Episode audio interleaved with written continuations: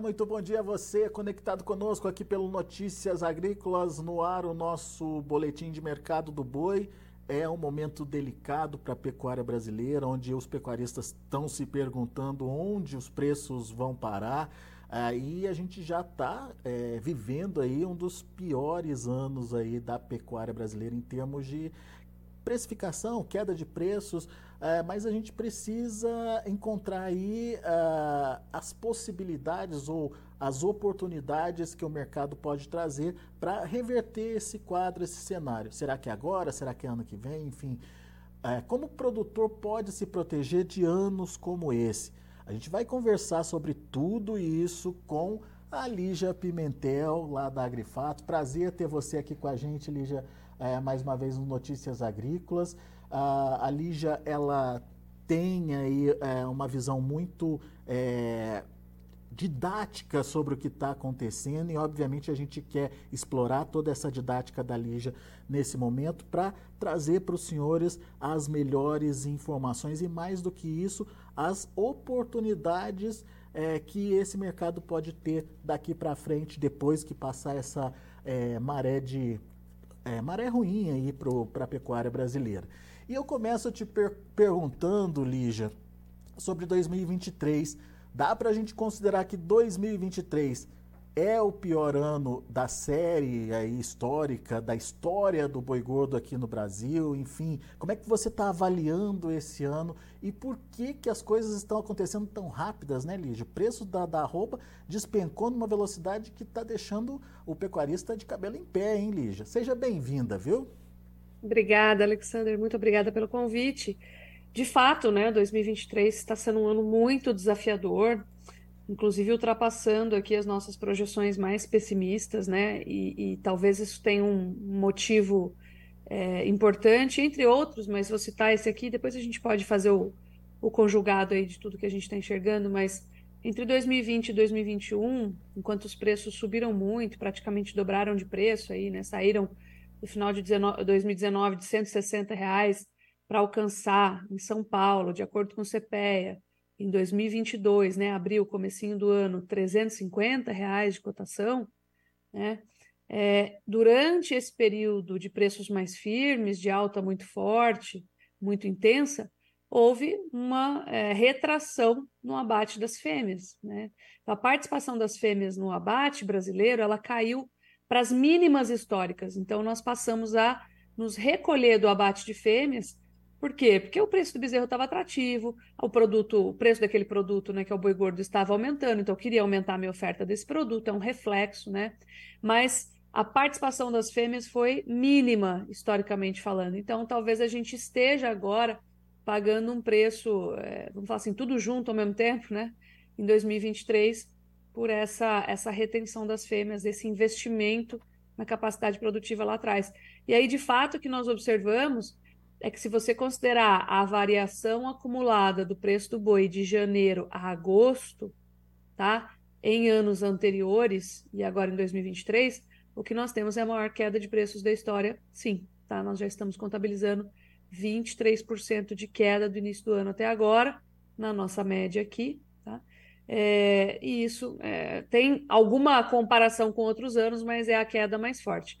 Agora, a comparação correta que a gente deve fazer é sempre, sempre em termos de margem, né? Porque a gente sabe que os custos eles recuaram também.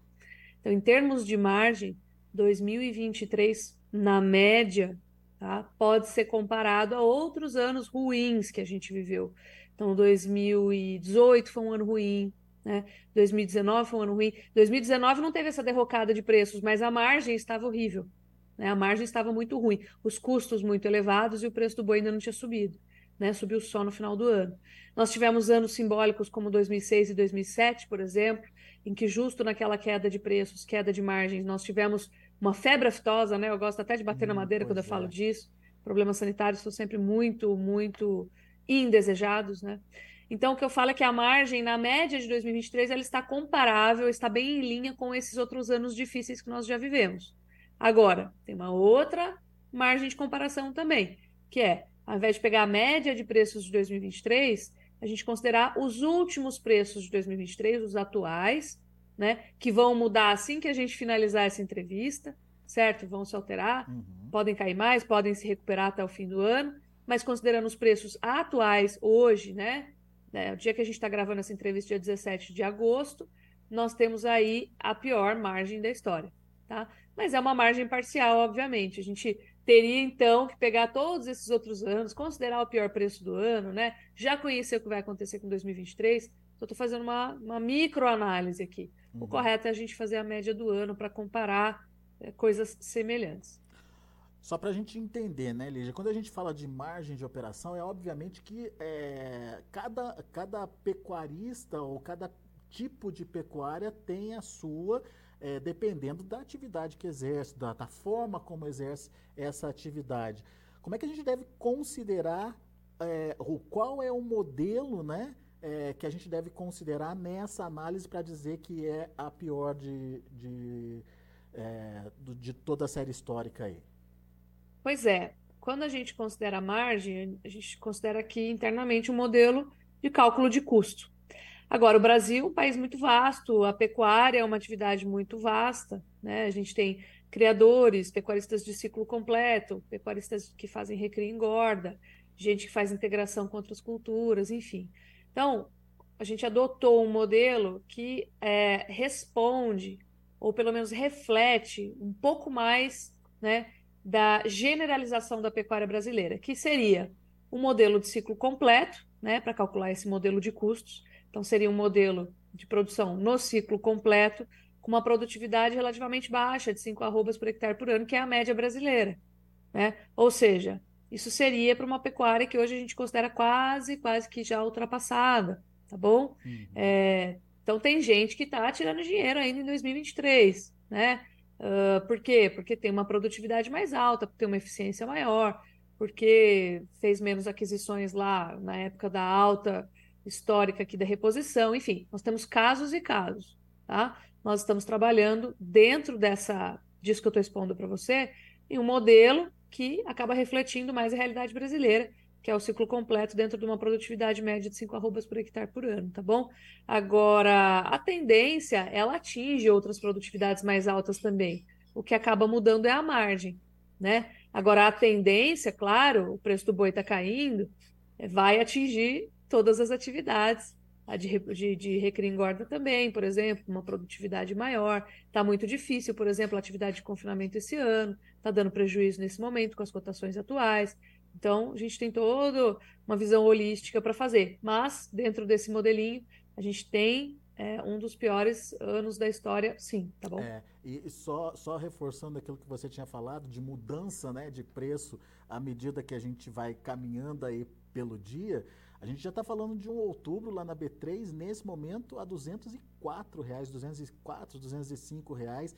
A queda continua forte de quase 2% de novo, Lígia. B3 não está parando de cair, hein? É, não está perdoando, o mercado está bem agressivo. Não é à toa que o pecuarista está desanimado, de cabelo em pé. Uma, uma, uma queda muito agressiva, né? muito difícil, inclusive sem refletir que a dificuldade atual poderia levar a uma é, falta de oferta lá na frente, porque agora a gente depende de animais confinados, né? Aí fala, nossa, mas o cara tem que confinar cada vez mais para aliviar o pasto. Eu falo, sim, mas será que ele tem recursos para fazer isso?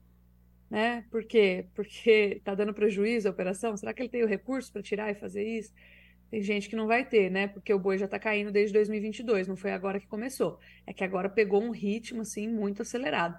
É, eu falo que da mesma forma que a gente viu o boi subir 10 reais por dia lá em 2020, por exemplo, a gente praticamente nas últimas semanas viu ele cair 10 reais por dia, né? É. Mais ou menos aí nas últimas duas semanas. Então foi, foi difícil, tem, tem sido é, um movimento difícil de ver e apavora, apavorante mesmo, né? Agora... Para quem tem que travar, fica essa questão: como que eu vou travar nesses preços, né? Pois é, mas é, a sua percepção, o que está mostrando? Que tem sim uma, uma retração aí é, de oferta pintando aí para o último trimestre, principalmente? É, para mim sim. A questão é se a gente vai conseguir escoar a oferta pequena que existe. É, por quê que eu estou falando isso? Porque quando a gente pega modelos aí de intenção de confinamento, né, a taxa de ocupação dos confinamentos ela está menor do que no mesmo período do ano passado. Por exemplo, ouvi pessoas falarem, ah, mas agora está aumentando. Falo, sim, nós entramos na entre-safra. Agora é, sazonalmente, a época do boi entrar no coxo. Então, vai aumentar em relação ao primeiro semestre, vai aumentar em relação a abril, a maio, né? Isso é normal. Nós entramos na, no período de estiagem. Agora, o que acontece em relação ao mesmo período do ano passado, comparando coisas iguais, é o que a gente vê é uma queda da taxa de ocupação dos confinamentos em decorrência desse resultado pior. Tanto é que empresas, por exemplo, como a Cargill, a Nutron, né, da, da Cargill, que tem lá o seu relatório atualizado mês a mês, eles mostram, eles falam, olha, a gente tem aí uma projeção, né, de, pela primeira vez em muito tempo, de entregar o mesmo número de animais confinados do que no ano passado, não vai crescer, né, talvez tenha uma necessidade, mas não vai crescer. E nós estamos abatendo mais animais agora em 2023, né, de maneira generalista, se você pegar tudo que nós estamos projetando para ser abatido em 2023 vai aumentar em relação a 2022. Ou seja, proporcionalmente, nós teremos menos animais confinados. Então, esse é um ponto de importância que vem como influência desse mercado ruim. Então, pode ser que a gente tenha um pouco menos de oferta agora. Nós temos uma demanda que está bastante enfraquecida, bastante judiada, né? É, e eu me questiono, né? A entre safra, eu gosto sempre de respeitá-la. Ela é um período sazonal que responde ela, é ela é um período que responde à sazonalidade. Sazonalidade a gente ainda não conseguiu mudar, né? Ou seja, o segundo semestre não chove, como é que eu vou engordar esse animal se eu não colocar ele numa engorda intensiva? Se eu não tiver algum plano nutricional aí para terminar esse animal, ele não vai ser ofertado. Então eu me questiono, falo, puxa vida, será que daqui até o fim do ano a gente vai ver essa derrocada mesmo? Ou a B3 está assustada, está correndo, fugindo do risco, né? E vendendo essas posições estopando algumas posições também. Se bem que o que a gente viu ontem no, no Commitments não foi isso. Mas basicamente o que a gente tem, o que eu me questiono é isso: se até o fim do ano a gente vai nessa toada mesmo. Por quê? Porque está afetando né, a intenção dos pecuaristas em colocar o gado no confinamento, com certeza. Isso comparando o segundo semestre com o segundo semestre, enfim, é, fazendo essa comparação é, de períodos. É, agora, Lígia, a gente falou de oferta, mas você tocou num ponto importante aí que é a questão da demanda, né? É, geralmente, Lígia, ou historicamente, a gente tem o último trimestre demandado, seja por China, que vai se abastecendo aí para é, estocar, para ficar estocada aí para o ano novo chinês, seja pelo próprio mercado interno, com o recebimento do 13º salário, enfim, contratações aí é, para o final do ano. Será que esse ano essa demanda não vai aparecer? Você tem, você tem dúvidas em relação à demanda nesse sentido? Eu tenho dúvidas em relação à demanda, Alexander. Inclusive, eu recebi uma pergunta muito interessante, a colocação é muito interessante. Como as pessoas dizem que o consumo está ruim se nós estamos abatendo mais animais em 2023, né? E a resposta é a seguinte: a gente pode analisar sobre vários pontos de vista. Se você analisar só da, pela absorção daquele produto, você pode falar que está crescendo, que o consumo está aquecido. Entretanto, a gente tem que fazer uma relação, né, cruzar isso com o preço também. Ou seja, o que, que é um consumo aquecido para mim? É um consumo que, dentro de um mesmo preço, um preço comparável, cresce. E o que está acontecendo é que o consumo do brasileiro está crescendo mediante uma queda de preços, ou seja, a carne está tendo que é, se encaixar ao poder de compra do brasileiro que ainda está combalido. Nossa, mas vamos lá, né? Inflação já não está controlada? Sim, inflação tem apresentado bons resultados nos últimos meses, mas o IPCA acumulado dos últimos 12 meses ainda bate no teto da meta. Então, se a gente fizer uma comparação entre hoje, que nós estamos vivenciando o primeiro ano forte, segundo, na verdade, né? 2022 já foi um ano de fase de baixa mas 2023 é um ano de fase de baixa. Vamos comparar com 2017, né? Que foi um ano também de derrocada de preços, um ano de forte abate de matrizes e etc. Em 2017 a gente tinha 22% mais poder de compra para as classes mais baixas do que a gente tem hoje.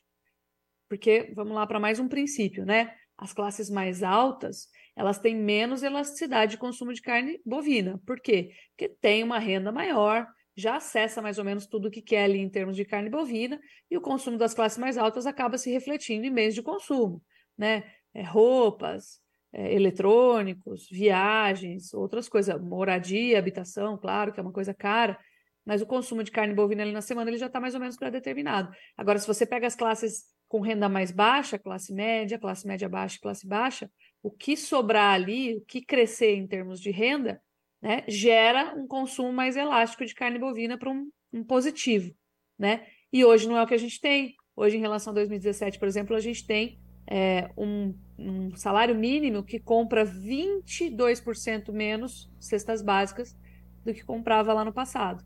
Ou seja, o poder de compra do brasileiro está reduzido. Outro ponto é, nossa, vamos falar de desemprego então. O desemprego não está recuando, não tem mais gente empregada? Tem, o desemprego está recuando. Agora tem um ponto que eu faço também, né? Como que está o comprometimento da renda dessa pessoa que está empregada? Hoje a gente tem nível recorde de endividamento da população no Brasil. Né? Por quê?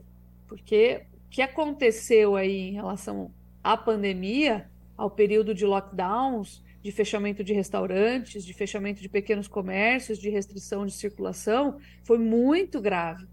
Né? Não é porque passou que não deixou sequelas para a gente consertar agora, né? Para a gente fazer a fisioterapia em cima. Então, assim, é, muita gente que precisou se endividar, né? A taxa de endividamento da população explodiu para continuar sobrevivendo, para continuar, inclusive, comendo. Né? Então, o que a gente tem hoje é que uma boa parte, uma grande parte da renda está comprometida com dívidas feitas ao longo desse período difícil, né? muito difícil, coisas que a gente nunca imaginou que iria passar. Então, tudo isso deixa o consumo né, dependente da queda de preços para que se possa encaixar a carne bovina no orçamento, e não o contrário. Então, nós estamos abatendo mais, mas a carne fica encalhada lá no atacado, fica encalhada no varejo, nas gôndolas dos supermercados, e ela acaba escoando muitas vezes com grandes promoções. Então, não foi uma vez, nem duas, nem três esse ano, nem quatro, que nós vimos, por exemplo, carnes com maior valor agregado cortes de traseiro terem que baixar de preço e se assemelhar em termos de preço, né, se nivelar aos cortes de dianteiro para poderem ser escoadas sem vencer na gôndola. Olha só que impressionante. Então, isso é uma distorção, obviamente. A gente sabe que carne de traseiro é mais desejada, mas ela vai ter que se adequar né, à renda do brasileiro para poder ser escoada. E é isso que está acontecendo. E aí, obviamente, o boi vai junto. Né? Obviamente, o boi vai junto baixa o preço na gôndola, reflete no, no, frigorífico que quer comprar mais barato do produtor o boi gordo, no final das contas, né? Exatamente. Uma reclamação grande do pessoal é que né, o preço na gôndola ele não baixa tanto quanto o preço do boi. E isso é fato, né? A gente vê, por exemplo, uma queda de preços mais um pouquinho mais robusta para a carne no varejo aqui em São Paulo, em Santa Catarina não tanto, e nenhuma dessas duas quedas é, se compara com o que nós estamos vendo no, no caso do boi. Mas assim, é complicado, né? É, vamos, vamos pensar que o frigorífico ele processa carne e manda para o varejo. Então, quem puxa essa carroça, quem puxa esse carro é o varejo. Se o varejo não está levando essa carne, por que, que ele vai processar muita carne, sendo que essa carne corre o risco, inclusive, de estragar na gôndola se não conseguir uhum. é, ser escoada, né? Se não tiver a possibilidade de ser escoada. Então, a gente vai controlando o preço aqui, né? Inclusive, conforme é, for isso se adequar dentro das margens do meu negócio, pensando em varejo, e quem fica, olha, eu, eu, nem gosto de usar essa expressão, mas eu vou usar, porque acho que ela reflete muito bem. Quem fica com o mico na mão, que é o boi pronto para ser abatido, uhum. e de forma indesejada hoje, vamos falar assim, né, para a gente ser didático, é o pecuarista. É. O pecuarista mantém o boi vivo, por quê? Porque tem um amigo meu muito, muito. É, ele trabalha há mais de 40 anos no mercado de carne. E ele me, me, deu uma grande lição uma vez que ele me falou esse, esse provérbio, né? Não é um provérbio, na verdade, é um dito popular. Ele falou assim, é o provérbio dentro do mercado da carne, né? Ele falou assim, boi é carne, né? Boi se transforma sempre em carne. Mas carne vira carniça, ou seja, é, é muito mais, é, faz muito mais sentido o boi ficar no pasto, seria indesejado, não tão demandado pelo varejo, pelo atacado, pela indústria, do que deixar a carne na gôndola, perdendo qualidade, perdendo validade. Né? Então é por isso que o preço não cai tanto, se mantém mais o preço na prateleira do supermercado e o mico nessas horas acaba ficando com o pecuarista. Em contrapartida, por exemplo, a 2020 2021, que não tinha produto e a gente colocava o preço que queria ali, o preço do boi subia 10 reais todo dia. Então é cíclico, né? Essa fase ela vai passar. Mas hoje o que nós temos é essa situação que é bem dramática, muito difícil, muito desanimadora. É. De fato. Isso, isso você fez uma análise perfeita aí da demanda é, interna. Mas e as exportações, Lígia? As exportações elas serviram muito bem naquele momento em que a gente tinha é, pouca oferta de, de animais no mercado e a China veio com tudo, disputando cada pedacinho aí do nosso boi, né? É, mas e nesse contexto de oferta, de mais oferta, qual é o efeito China ou o efeito exportação é, nessa questão da demanda aí, não ajuda em nada? Olha, Alexandra, ajuda e muito. É que a gente não consegue enxergar porque a nossa oferta aumentou bastante é, né? e acaba desequilibrando a balança para baixo. Agora, historicamente, pega um longo prazo aí, de 2015 para cá, a China tem importado muito. A China, na nossa projeção, ela vai derrubar um pouquinho só a sua importação esse ano, né? É, então, assim, a China tem ajudado muito a escoar aproximadamente aí é, 16, 17% de tudo que a gente produz, né, 60, 55% de tudo que nós exportamos vai para lá. Então, a China tem sido um bom parceiro comercial e é sim uma fonte de escoamento, né, de escoagem dessa carne. Ou seja, experimenta tirar a China, e nós já experimentamos isso né, é, pouco tempo atrás. Experimenta tirar a China dessa equação para você ver o que acontece hum. com o preço do boi. Obviamente vai mais para baixo. Né? Então, assim, de novo, vamos bater na madeira. Mas o que acontece é, em primeiro lugar, a China agora estabilizou, né? ela está mais ou menos estática. A gente está projetando uma quedazinha leve, mas historicamente ela está levando muito bem. Ela está nos ajudando nessa missão de descarregar esse excedente produtivo. Tem um ponto de importância dentro das nossas vendas para a China, e eu estou olhando de uma forma não estou olhando aquelas exportações semanais que subiu muito, caiu muito. Eu estou olhando de uma maneira, uma visão global, né? Para a gente ter um norte a seguir. Porque senão a gente fica muito dependente do curto prazo acaba perdendo perspectiva de análise. Mas o ponto é que a presença do Brasil no mercado global de carnes é muito grande. Então o Brasil tem ajudado a derrubar os preços da carne lá fora. Né? O preço da carne nos Estados Unidos, por exemplo, está subindo depois daquele abate forte de fêmeas, que por sinal ainda continua por conta da seca. A gente pode até falar disso no segundo momento. Mas a presença do Brasil no cenário internacional é 22, 25, 21%. Então o Brasil é um player muito relevante. E se o preço da carne está caindo aqui, acaba influenciando o pagamento pelo preço da carne em nível global. Então o que nós vemos é a China derrubando né, as cotações da carne importada. Houve uma derrocada do preço pago o dólar perdeu força também recentemente. Nós chegamos a trabalhar durante a pandemia com o dólar riscando, triscando seis reais, certo? Uhum. Hoje nós estamos falando aí de um dólar que caminha e ele oscila entre 4,90, 5, 4,85. A gente está falando de um dólar menos valorizado, que remunera menos quando a gente fala é, em, em câmbio aqui dentro, internamente, obviamente, né? E um pagamento menor também. Então a China ela perdeu esse potencial de remunerar muito bem a carne como estava no passado. Remunera, óbvio que remunera, senão a gente não estaria exportando para lá, mas remunera menos. Então nós tivemos uma queda de preço para o valor da carne exportada, da tonelada exportada também. Você vê, eu falo que fase de baixa nunca tem notícia boa, só tem notícia pois ruim. É. Né? Notícia boa. Então não tem milagre, né? Fase de baixa a gente precisa se preparar para conseguir enfrentá-la, porque ela vem e cobra um preço alto mesmo. É, é judiado. Essa é uma realidade. A gente passa pelo inferno nesses momentos. Ô, ô Lígia, é, com relação à China ainda, essa instabilidade econômica, vou colocar assim, não vou usar nem a palavra crise, é, que a China está passando nesse momento, ela vai se refletir, ou pode se refletir no consumo de carne ou de commodities agrícolas, na sua opinião? Ou vai ficar mais restrito é. aos metálicos, enfim, coisas que a gente já está vendo acontecer? É, em termos de preço, sim. Acontece que a China, é, a gente tem que pensar aí que nós estamos falando de alimentos, né? O alimento, ele sempre tem uma demanda, commodities alimentares sempre tem uma demanda mais resiliente, porque tudo que basta para a gente estar tá vivo é a gente conseguir se nutrir, né? Se alimentar. Então, o consumo de commodities alimentares, obviamente que ele varia, de acordo com o nível de renda, de acordo com o crescimento econômico de um país, né? Com essa dinâmica, ele varia sim, mas ele varia de uma maneira menos volátil, né? Menos dinâmica, menos elástica, como a gente fala em economês. Porque eu não vou parar de comer, eu posso transferir o meu consumo de uma coisa para outra, mas não vou parar de comer, né? Então, essa elasticidade mais baixa das commodities acaba mantendo uma projeção de consumo forte para a China nos próximos anos da carne bovina, por quê? Porque apesar de reduzir o, o ritmo de crescimento e, a, e apesar de alguns problemas estruturais fortes que a China tem, principalmente no setor de construção, toda, todo ano que a China crescer, seja 0,1%, seja 4%, ela vai tirar gente debaixo da linha da pobreza. Então, esse crescimento ele é importante. E todo mundo que sai debaixo da linha da pobreza acaba acessando carne de melhor qualidade, alimentos mais seguros e de maior qualidade nutricional. A carne bovina está embutida aí. Então a gente ainda acredita que o consumo chinês de carne bovina ele vai se manter forte, né?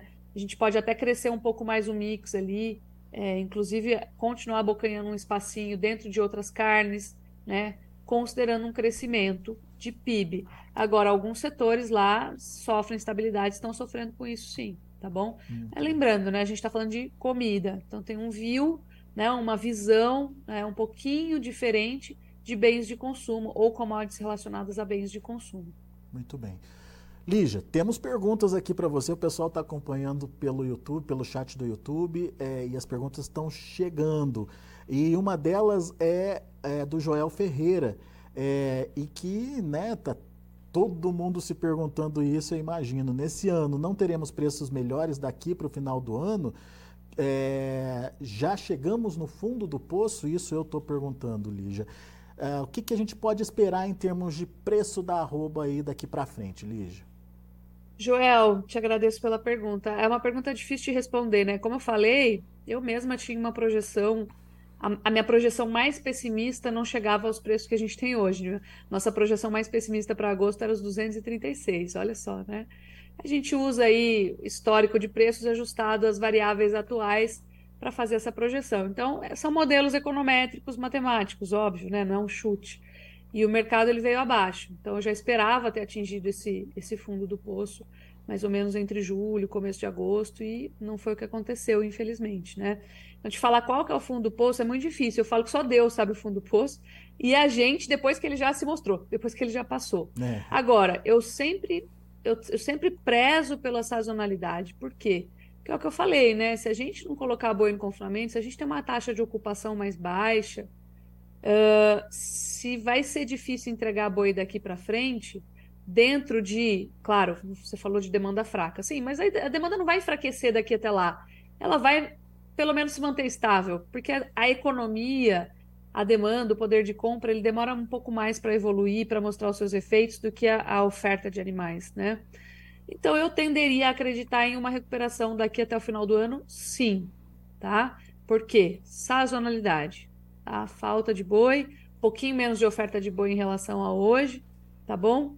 É, exportações, como você bem colocou, que costumam acelerar daqui até o final do ano, entre outubro e novembro, é que a gente costuma alcançar o pico das exportações em termos de volume, tá? Então, acreditaria sim em uma, uma recuperação daqui até o final do ano. Pode ser que a gente esteja no fundo do poço. Mas, quando eu olho para as escalas de abate, eu acho que ainda não acabou, porque nós temos escalas, com exceção do Mato Grosso do Sul, né, nós temos escalas ainda bem longas. Então, pelo menos pelos próximos 10 ou 15 dias, né, nós já temos escalas preenchidas.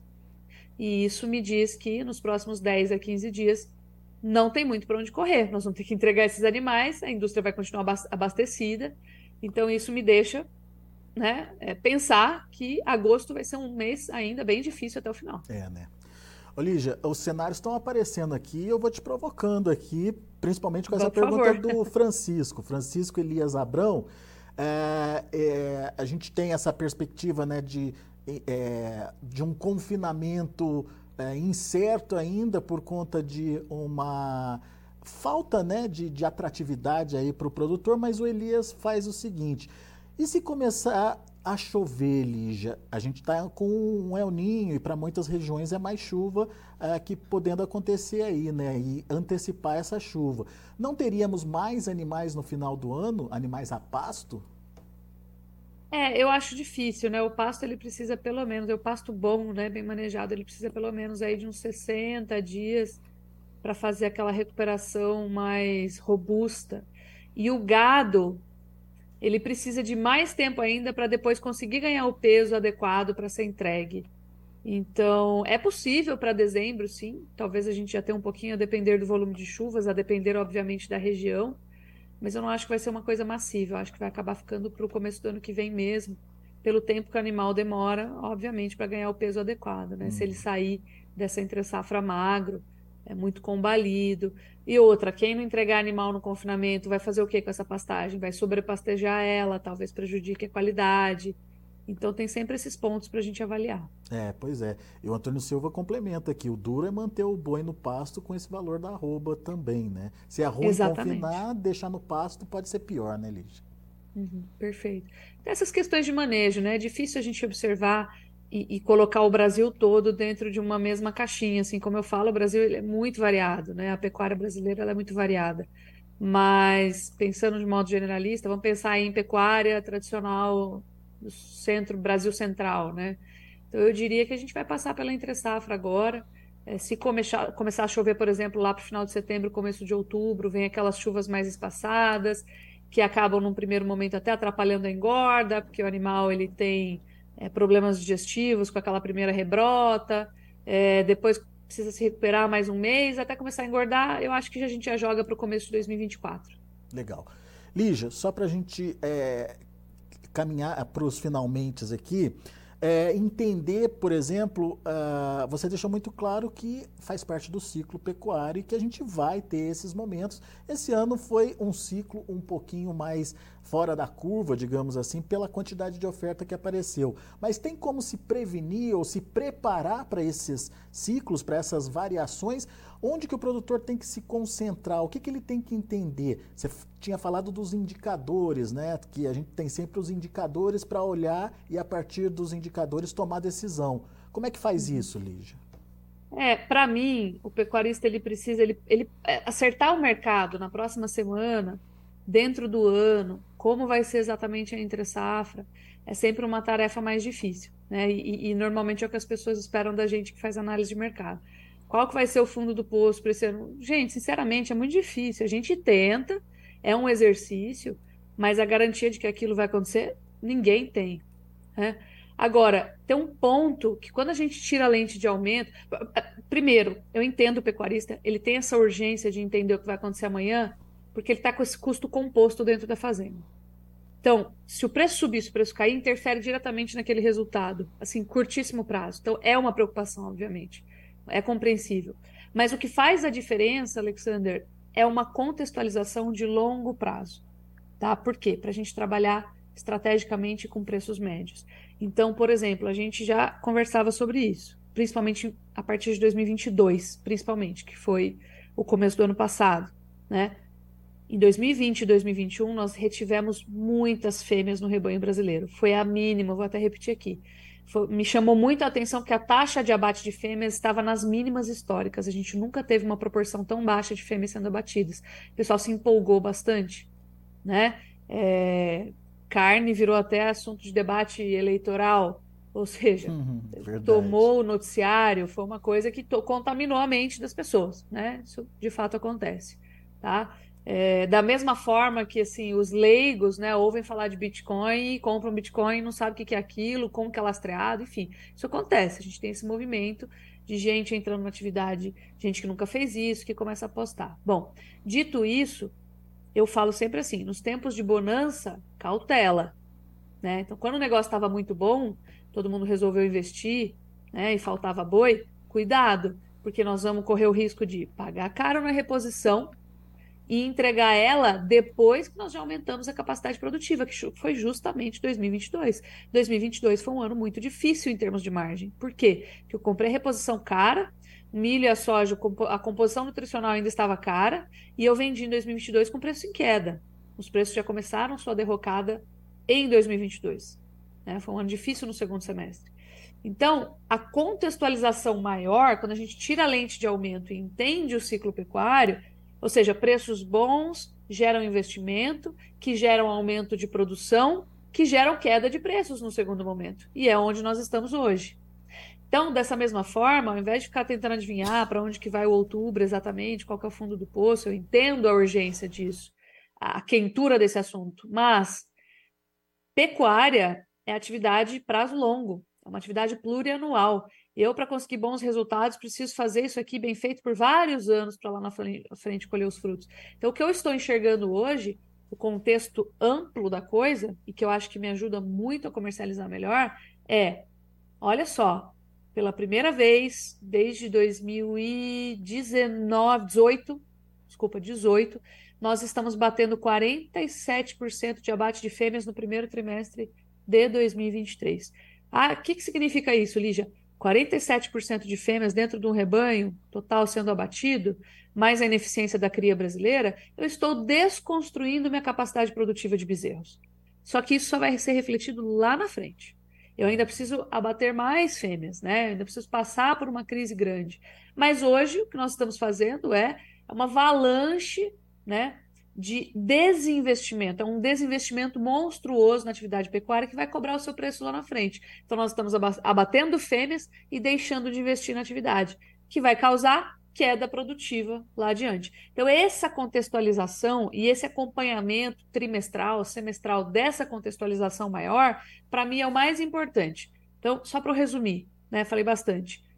O principal é que o pecuarista se contextualize no mercado, ou seja, para onde estamos indo nos próximos três anos. É, é, ali que eu vou conseguir capturar a minha grande chance. Hoje nós estamos abatendo muitas fêmeas e desinvestindo na atividade. Isso vai cobrar o seu preço. É, o bezerro sempre responde primeiro, né? Então o bezerro vai começar a subir de preço antes do boi gordo, por uma questão de era né, natural. Então, nós projetamos hoje que entre 2025 e 2026, a depender do ritmo do abate de fêmeas, da liquidação dessas matrizes, a gente veja o mercado voltar a subir, né? Então hoje tem uma oportunidade de comprar reposição barata, né? Para quem conseguir. Para isso precisa ter pasto, obviamente, e precisa ter capital para investir. Para quem não tem capital, vai ter que sair e pegar emprestado, né? Para quem não tem pasto, vai ter que primeiro pegar esse capital, investir no pasto, depois lotar, para depois, né? Eh, investir em rebanho aí e é, recolher esses ganhos. Mas a nossa, a nossa visão é que o pecuarista ele deveria estar focado em comprar animais pouco erados, né? animais que têm um potencial de produção de arrobas né? ali dentro da propriedade, conjuntamente com a valorização dessa arroba pela falta de oferta lá na frente. E é isso o que quem ganhou muito dinheiro entre 2020 e 2021, né, é, preconizou. Ou seja, lá em 2017, 2018, quando o bezerro estava muito barato, deixa eu fazer estoque, lá na frente eu vou vender esse estoque valorizado e maior número de arrobas também. Então, esse é o ponto. Eu acho que é aí que está a chave. É, e aí, isso também me orienta a outras ações, Alexander. Isso é hum. é muito legal. E quando eu tenho esse contexto amplo, eu já sei mais ou menos o que esperar. Olha, 2023 vai ser um ano desafiador. A gente já, come... a gente já, já falava isso no ano passado. Porque quanto vai cair exatamente, eu não sei, mas eu, te... eu sei que eu preciso entrar protegido. Por quê? Porque vai ser um ano difícil, tem mais oferta para entrar. Então imagina que lá no começo do ano a gente emitiu recomendações a 300 reais, né, 290 reais. Nossa, mas a hora que eu fui vender estava 280. Pois é, hoje nós estamos falando de 206. Pois é. Então, veja, eu sabia que ia chegar em 206, 204 para outubro? Não sabia. Obviamente que não. Mas a gente vem com uma armadura. Ah, e se subir para 310? Puxa vida, né? Aqui nós estamos falando de especulação e não de ações conservadoras. Por quê? Porque o contexto maior é de um ano difícil. Então a gente já tem um norte a seguir, fica menos ambicioso, né? menos especulador. Então esse norte maior para mim que é o grande ganho da análise de mercado e que ela tem é, é onde ela tem mais chances de acertar, que não é no olho da mosca, né? Não é no mês, não é no dia, na semana, é sim no ano, né? Na média. Legal. Lígia, eu entendi que aproveitar é, esses momentos de baixa para intensificar compras seria uma boa estratégia. Mas o contrário é, é verdadeiro também? Quando a gente está na alta, a gente tem que é, desovar aí logo esse estoque caro? Exatamente. A gente preconiza que na alta você pode deixar a fazenda mais ociosa e talvez até executar ali outras operações. Por exemplo, é, agora não, né? Agora, agora a soja é, também caiu é. muito, o milho também está sofrendo. Tem que esperar mas chegar se você pegar o contexto. Ciclo, né? Tem que esperar chegar o próximo ciclo agora, né? É. Mas se você pegar o contexto do ano passado, em que estava muito atrativo fazer lavoura, todo mundo queria entrar na integração, né? Eu falo assim, puxa vida, nada melhor do que entrar na integração em anos de fase de alta. Porque o primeiro ano de integração, ele não te dá mais pasto, ele te tira pasto. Né?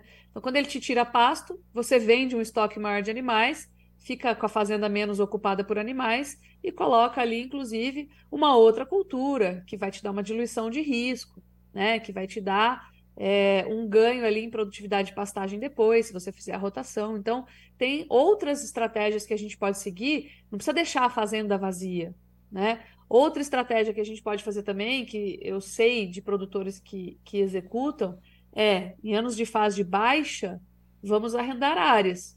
Em anos de fase de alta, vamos liquidar esses animais e devolver essas áreas. Então dá para fazer isso também. Se bem que o arrendamento ele ficou mais dificultado agora por conta da chegada da invasão da lavoura, né? O, o arrendamento tanto, tanto é que o arrendamento ele não caiu na medida do boi, ele ficou estático ali. O arrendamento está caro, mas é uma estratégia que a gente vê ser utilizada em algumas regiões também. Então tem coisas que a gente consegue pensar, né? Para liberar mais animais, vender mais animais de maneira mais intensa durante a fase de alta. Ah, Lígia, mas como que eu vou saber que é fase de alta? Por alguns indicadores. Então, taxa de abate de fêmeas, né? Valorização do boi relativa aí ao estoque que você tem. Outro ponto é a própria rentabilidade da operação dentro da propriedade. Fala, puxa, a, operação está me dando 20%. Eu falo, olha, essa não é uma rentabilidade, rentabilidade usual, os 20%. É uma, uma, um sinal de que a fase está boa, né? E principalmente quando você vê essa valorização do retorno vir decorrente da variável preço do boi.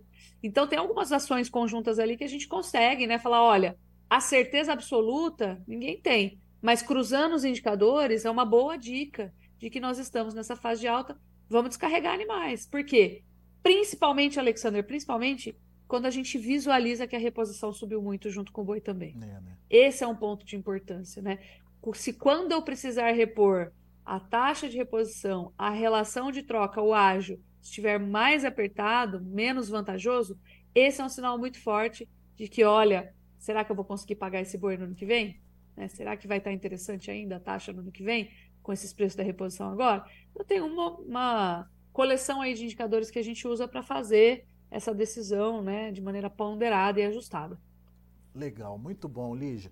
Ah, pessoal, é, eu sei que a participação está grande aqui, está todo mundo querendo é, contribuir com essa nossa discussão aqui, mas infelizmente nosso tempo está é, chegando ao fim. Agradeço muito a Lígia Pimentel a disponibilidade de estar aqui com a gente, de conversar sobre esse tema tão delicado para o pecuarista nesse momento. É, como a Lígia bem colocou, é, é, faz parte do ciclo pecuário e, obviamente, saber onde vai parar a gente não consegue nesse momento. É, ultrapassou todas as é, projeções e prognósticos que a gente tinha aí de fundo de poço e a gente está falando de um boi chegando ali na casa dos 200 reais próximo disso é, e sem saber se esse é o fundo do poço ainda. Uh, Lígia, de qualquer forma, a dica de é, operar invertido aí é importantíssima para o produtor entender essa estratégia e, e trabalhar ela nas próximas, nos próximos ciclos né, de, de produção. E a gente agradece muito, viu, Lígia, a aula que você deu aí para gente é, nessa nossa conversa, nesse nosso é, espaço aqui é, para conversar com o pecuarista que também está bastante preocupado com a situação. Volte sempre, Lígia Pimentel. Obrigada, Alexandre. Um grande abraço a todos. Valeu, até a próxima. Tá aí, Lígia Pimentel, Agrifato, realmente dando uma aula aqui para a gente sobre o que está acontecendo, as motivações, é, o que pode ser feito, enfim, é, como a gente pode é, inverter esse processo todo a partir dos próximos ciclos, obviamente, traçando estratégias de é, antecipação, inversão, de tomada de decisão, enfim, dicas preciosíssimas trazidas aí pela Lígia Pimentel. Aos nossos amigos que participaram com a gente, o Joel, o Antônio Silva, o Marcelo Rocha, o Adrian Martins, uh, enfim, o, o Gilberto Freitas, o Francisco Elias, enfim, pessoal, muito obrigado, viu, pela participação aqui com a gente no Notícias Agrícolas. Essa interação é sempre muito produtiva, que ajuda a gente a lembrar perguntas ou fazer perguntas que normalmente a gente não faria aqui para os nossos entrevistados. Peço que vocês continuem participando com a gente e para que isso aconteça, não se, não se esqueça de se inscrever no canal, canal oficial do Notícias Agrícolas. Deixe o seu like ali para a gente, é fundamental que isso é, aconteça também, porque a partir é, desses likes a gente consegue distribuir melhor os nossos materiais e, obviamente, a notificação ali para te lembrar quando a gente estiver ao vivo aqui no YouTube. No YouTube também, porque você também pode acompanhar é, todas essas informações é, pelo Notícias Agrícolas, pelo site Notícias Agrícolas. Muito bom. Daqui a pouco a gente volta com mais informações e outros destaques. Deixa eu passar rapidinho antes de encerrar aqui é, como estão os negócios lá na B3 nesse momento. A gente tinha falado de pressão lá na B3 e a pressão continua. Já faz mais de uma semana aí que a gente tem é, uma queda considerável nos preços. O agosto, nesse momento, sendo negociado a R$ 208,05, queda de 2,73%. O setembro, R$ 202,90, queda de 2,17%. O outubro, R$ 205,30, queda de 1,68%. E o novembro, R$ 212,00, queda de 1,28%. São os números na B3 números bastante negativos de novo, portanto, sendo registrados. O indicador CPE também caiu forte, perdeu os 220 reais de referência. A gente está falando de um indicador que fechou ontem a R$ 217,15, com queda de 1,83%. São os números do mercado do boi. A gente fica por aqui. Na sequência tem João Batista Olive com Tempo e Dinheiro. Continue com a gente.